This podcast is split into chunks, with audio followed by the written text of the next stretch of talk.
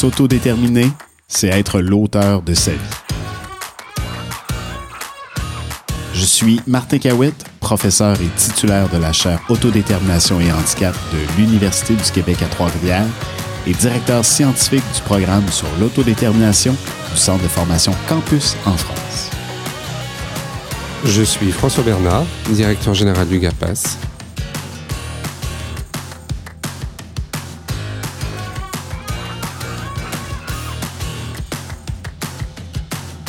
Ensemble, agissons pour l'autodétermination des personnes en situation de handicap, mais pas que.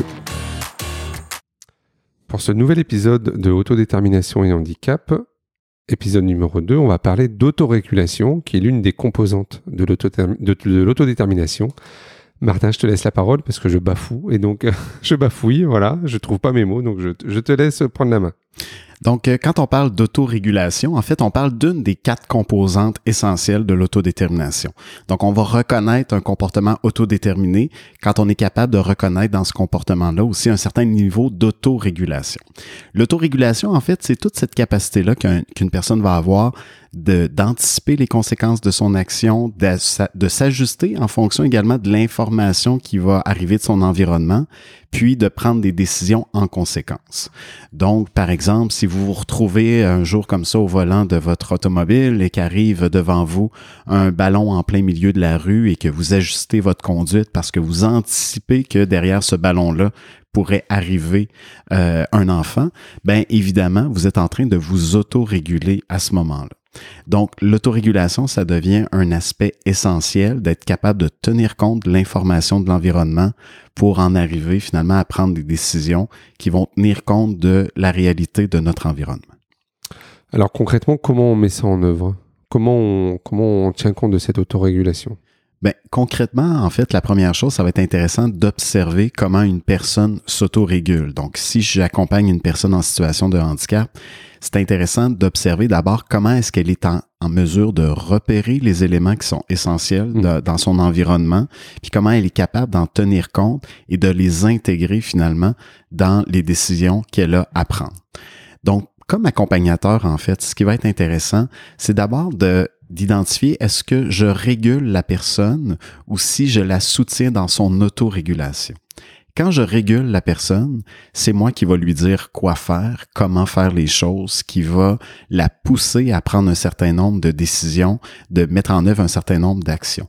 Quand je soutiens son autorégulation, je vais parfois avoir des interventions qui vont être d'attirer son attention sur les éléments qu'elle a à considérer autour d'elle. Donc, un peu à la façon comme si on était deux personnes qui avançaient dans le noir et parfois j'ai la lampe de poche, j'ai la torche et je vais euh, éclairer en fait le passage de la personne pour lui permettre de euh, tenir compte en fait de certains éléments. Donc, concrètement, dans une décision qu'une personne a à prendre, ça va être parfois de l'amener, d'attirer son attention sur les éléments qu'elle a à considérer, plutôt que de lui dire quelle décision elle devrait prendre. Hmm. Donc, euh, ça, on revient sur l'influence indue ça revient sur l'influence indue mmh. et ça va nous amener en quelque sorte à euh, chercher à avoir les bonnes questions plutôt qu'à donner les réponses à la personne. Donc, imaginons que vous accompagnez une personne qui a comme projet, par exemple, d'aller euh, voir un spectacle, de faire une sortie. Mmh. Donc, évidemment, on pourrait lui donner toutes les informations, toutes les étapes finalement qu'elle doit suivre pour en arriver, par exemple, à planifier sa sortie, à planifier son activité. Je peux aussi la questionner pour l'amener à ce qu'elle-même soit en mesure d'identifier les éléments qu'elle a à considérer dans la planification de cette sortie-là. Le transport, euh, le coût, par exemple, du billet euh, pour aller voir le spectacle, etc. Donc, tous ces éléments-là, on va l'amener à le considérer. Un autre exemple également que je pourrais donner, imaginons par exemple le choix de la tenue vestimentaire en fonction de la saison. Donc évidemment, je peux dire à la personne que étant donné qu'il pleut ou étant donné qu'il neige, voici le type de vêtements qu'elle devrait porter. Mais je peux aussi l'amener, attirer son attention sur euh, quelle température fait-il en ce moment à l'extérieur, étant donné qu'il pleut, qu'est-ce que tu crois que tu devrais porter aujourd'hui en fonction de ça, euh, quel est le meilleur vêtement à choisir, puis de la soutenir finalement dans ce choix-là. Quand je suis en train de faire ça, je suis véritablement en train de soutenir son autorégulation. Donc vraiment d'amener la personne à, avoir ses propres réponses par rapport aux questions que tu poses. Exactement, et d'éviter, et là je vais faire le lien avec l'influence indue, hmm. d'éviter d'induire la réponse, mais hmm. plutôt d'attirer son attention sur les éléments qu'elle a à considérer pour faire le choix. Si je reprends l'exemple du choix d'un vêtement, par exemple, en fonction de la saison, ben de poser la question, est-ce que tu as vu quel temps il fait à l'extérieur en ce hmm. moment? Euh, donc, je suis en train à ce moment-là de dire à la personne, ben, j'attire ton attention sur la température. Qu'est-ce que tu vois? Ben, il pleut. Étant donné qu'il pleut, qu'est-ce que tu penses qui serait le meilleur vêtement pour toi aujourd'hui? Hmm. Donc, je l'accompagne dans son processus plutôt que de lui dire, ben voilà, aujourd'hui, il faut prendre l'imperméable parce qu'il pleut. Hmm. Ça veut dire qu'on est sur des questions qui sont plutôt ouvertes que fermées. On est sur des questions qui vont être plutôt ouvertes et on va aussi faire le choix de laisser le temps à la personne de réfléchir et de tenter de répondre. Et c'est pas parce que euh, je lui laisse le temps et que je la laisse répondre qu'elle va nécessairement donner, qu'elle va nécessairement faire le bon choix. Parfois, ça va être aussi de choisir de laisser expérimenter la personne, peut-être pour qu'elle puisse prendre conscience qu'elle s'est peut-être trompée, lui donner l'occasion également de s'ajuster. Hmm. Si par exemple, encore une fois, dans le choix de vêtements, la personne n'a peut-être pas fait le bon choix, ben est-ce que je peux lui laisser au moins cet espace-là d'expérimenter, se questionner, puis revoir ses positions? Là, on est vraiment dans une démarche d'autorégulation. Hmm. C'est ce que j'allais te demander euh, quand une personne se trompe dans la réponse qu'elle apporte. Si on reprend l'exemple de la météo, si euh, elle pense qu'il fait beau alors qu'effectivement euh, il fait très froid et, et que du coup le comment le professionnel se positionne alors? Ben en fait, évidemment, c'est sûr qu'il y a toujours le fait de la conséquence. Si je me suis trompé, est-ce qu'il y a une conséquence importante? Jamais mm. je laisserai. Euh, c'est pas l'idée de laisser une personne, par exemple, se mettre en danger. C'est pas mm. ça du tout.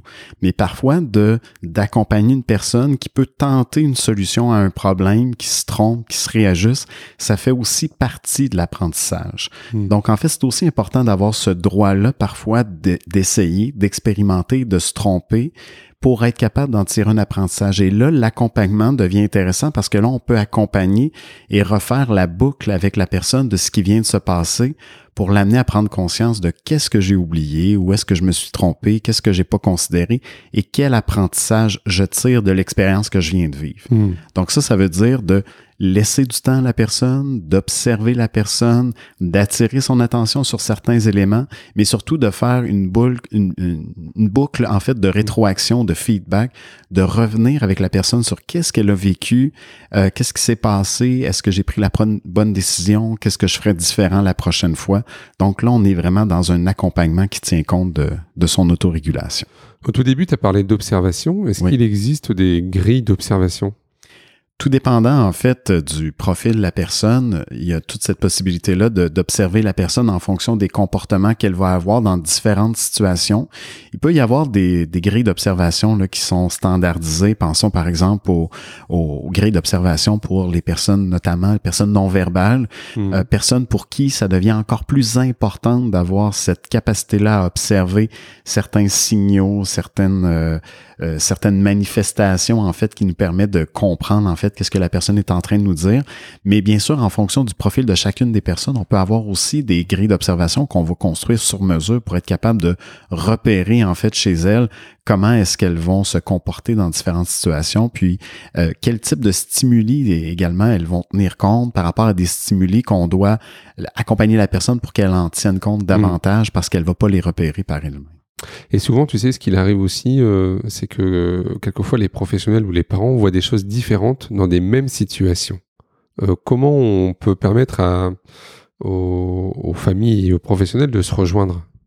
Ben ça, ça devient très intéressant parce que sur le plan de l'autorégulation aussi, on va parfois avoir des situations où, par exemple, une personne va donner une réponse A quand on lui pose la question, par exemple, à son parent, elle va donner une réponse B quand elle, on lui pose la même question, mais que ça vient de la part du professionnel.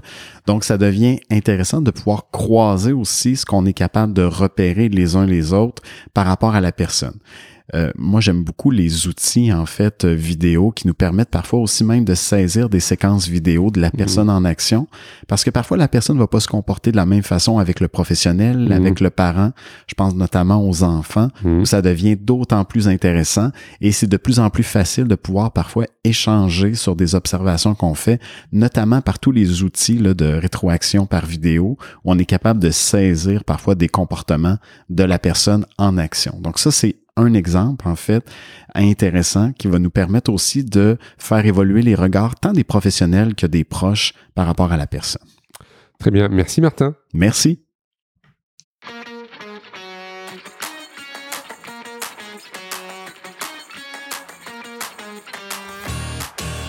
Si vous voulez en savoir plus du côté de la France, contactez Campus Formation à l'adresse mail suivante contact@campusformation.org toute l'équipe se fera un plaisir de vous monter un programme de formation, d'accompagnement ou de conseil sur mesure. Pour le Québec, découvrez les travaux de recherche en cours de la chaire Autodétermination et Handicap au www.uqtr.ca CAH. Au plaisir Martin. Au plaisir François.